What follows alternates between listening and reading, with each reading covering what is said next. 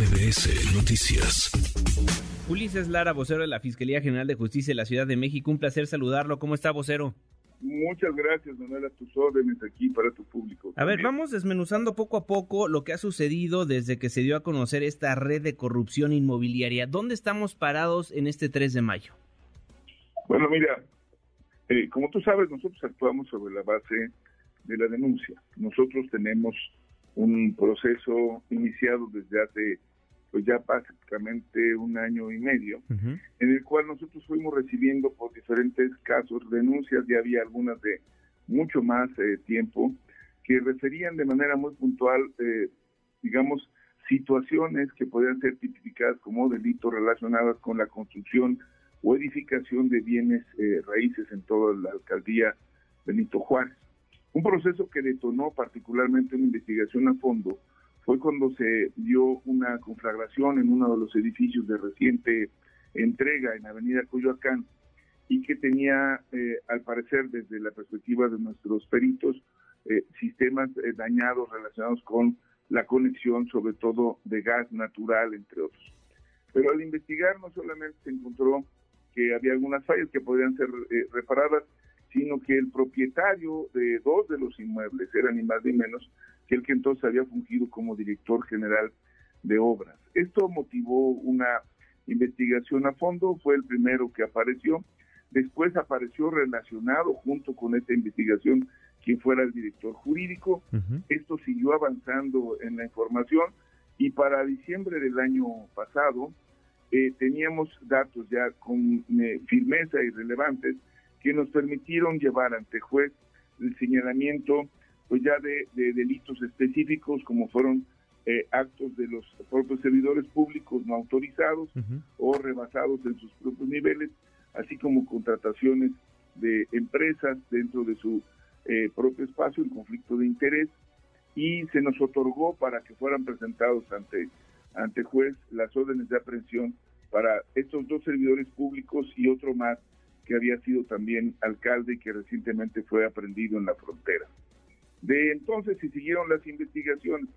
Eh, como sabrá el auditorio y tú lo habrás referido, no solamente se encontraron algunos eh, puntos como si fueran, digamos, excepciones, sino se empezó a encontrar una forma sistemática de actuación y encontramos con que había pues más de 130 inmuebles que habían rebasado límites, que no contaban eh, con todas las autorizaciones, que tenían incluso algunos de ellos resoluciones de la propia Procuraduría Ambiental y de Ordenamiento Territorial, PAOR, y que no habían sido eh, tomados en cuenta en su momento por las autoridades. Pero además de esta información que se fue haciendo más puntual, tuvimos la posibilidad de que se señalaran concretamente a las empresas que habían estado al frente de estos eh, de estos desarrollos.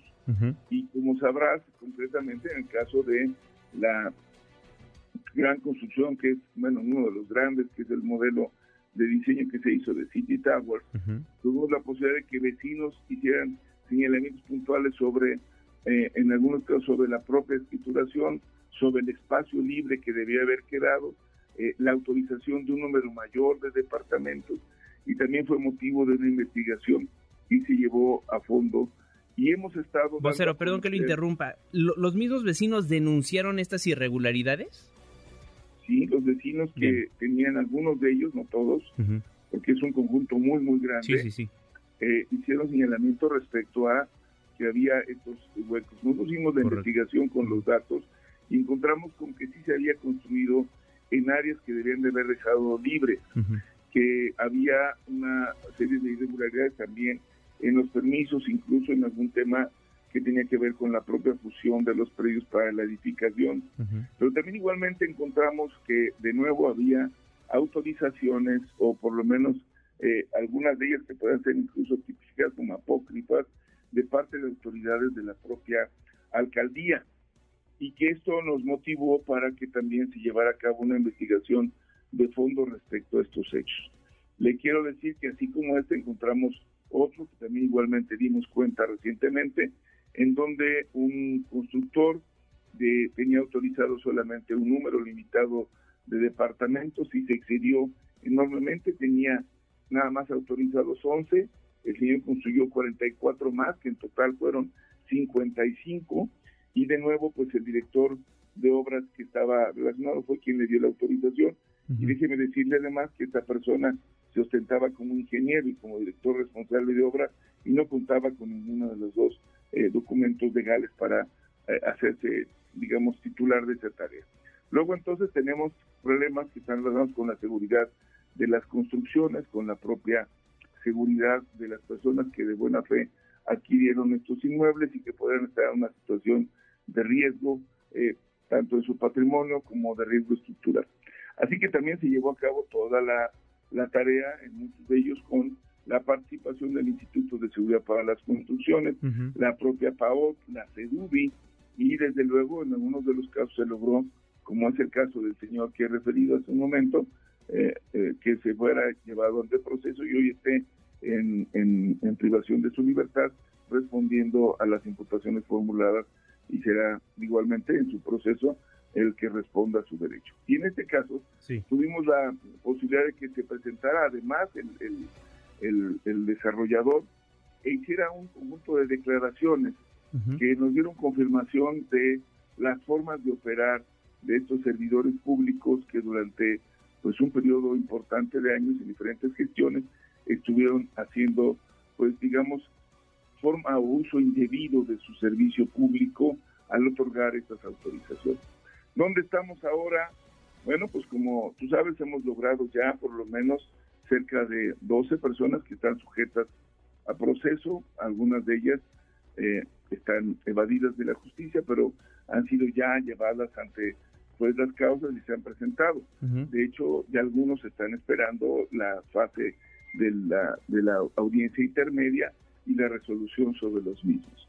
Y hay señalamientos muy puntuales de cómo operaron para dar, eh, digamos, estos tipos de autorizaciones. Y tenían que ver con la, digamos, operación de constructoras que no realizaban los trabajos, sino que simulaban estos y recibían los pagos a cambio. Y también empresas que estaban, digamos, incumpliendo en su función como deberían de hacerlo de acuerdo a su propio objeto social.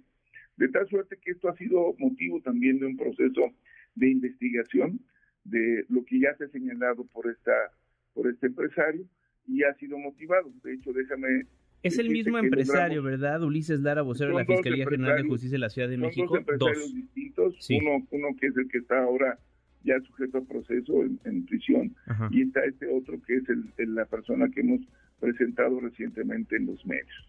Y te decía yo que de hecho hemos logrado ya que incluso se inicie ya un procedimiento para la eh, intervención, que es un acto de molestia importante y que los jueces lo otorgan cuando le damos el fundamento para poder intervenir en dos departamentos que fueron señalados, como en otros también que eh, estarán también igualmente dándose a conocer por estas irregularidades, que también en algunos casos pueden tipificarse como operaciones con recurso de procedencia ilícita. En eso nos encontramos y yo aquí quiero dejarlo muy claro porque ha habido el señalamiento de parte de un titular de la, de la demarcación en el sentido de que está siendo imputado incluso por delitos eh, graves como secuestro. Y déjame desaparición forzada también nos dijo. Actualmente sí, desaparición forzada, secuestro. No tenemos nosotros, y lo hemos reiterado y lo hemos dicho, ninguna ninguna carpeta de investigación relacionada donde aparezca el nombre de él. Y en el caso concreto de todos estos temas, lo que hay es una investigación y cuando se logre, si es que hubiese el caso, ya fuera él como testigo, como imputado, será llamado para que comparezca ante la autoridad correspondiente, ante el Ministerio Público o ante juez. Y eso es lo que tenemos ahorita, lo que tenemos son estas denuncias, estamos trabajando y ha sido un trabajo consistente de mucho tiempo en donde hemos presentado, insisto, pruebas eh, documentales, investigaciones, trabajos de PDI y por supuesto el trabajo pericial fundamental para demostrar estos hechos. Entonces, 12 sujetos, los cuales están algunos en la cárcel, algunos no, algunos evadiendo la justicia. Eso en cuanto al caso del llamado cártel inmobiliario. ¿Qué hay de la línea 12 del metro? ¿Cómo van las cosas? ¿Hay algún detenido? Mira, están 10 personas que, fueron eh, en sus diferentes niveles, tanto servidores públicos como parte de pues, las responsables de personas morales, me refiero a supervisores de obra, pero también a las gentes que estaban a cargo del proyecto Metro. Sí. Y están sujetos a proceso, se han dado ya las imputaciones, se han llevado a cabo las audiencias y se ha hecho un avance, eh, digamos, importante en cuanto a ese conocimiento. Para, Bien. digamos, eh, más información de los, de los ciudadanos, te diría que han hecho en su momento la respectiva defensa y están llevando su proceso en libertad.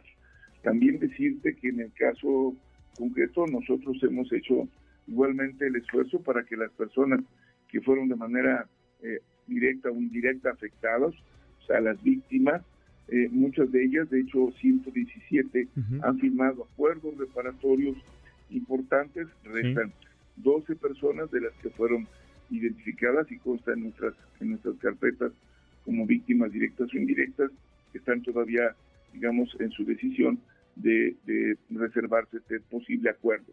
Pero tenemos avances sustantivos y bueno, pues también igualmente nosotros en todo momento hemos estado, digamos, trabajando en las audiencias, eh, que hay que decirlo por la complejidad del tema y la abundancia de información, han sido carpetas realmente eh, muy, muy densas en cuanto a toda la información, han tenido cierto nivel de retraso. El hecho de que algunos se retiren o se muevan, pero en todos los casos hemos estado eh, dispuestos a, que se haga todo, todo el proceso a fin de desahogar el largo proceso judicial como la, realización de los acuerdos en beneficio de los propios eh, afectados y de la propia ciudad, que como sabes, bueno, ha llevado a cabo también un proceso de reconstrucción de este pues, de este servicio de transporte tan importante. Bien. Vocero, muchísimas gracias por estos minutos. Le mando un fuerte abrazo. Al contrario, muchas gracias. Un abrazo y un saludo a todos. Muchísimas gracias. Redes sociales para que siga en contacto: Twitter, Facebook y TikTok. M. López San Martín.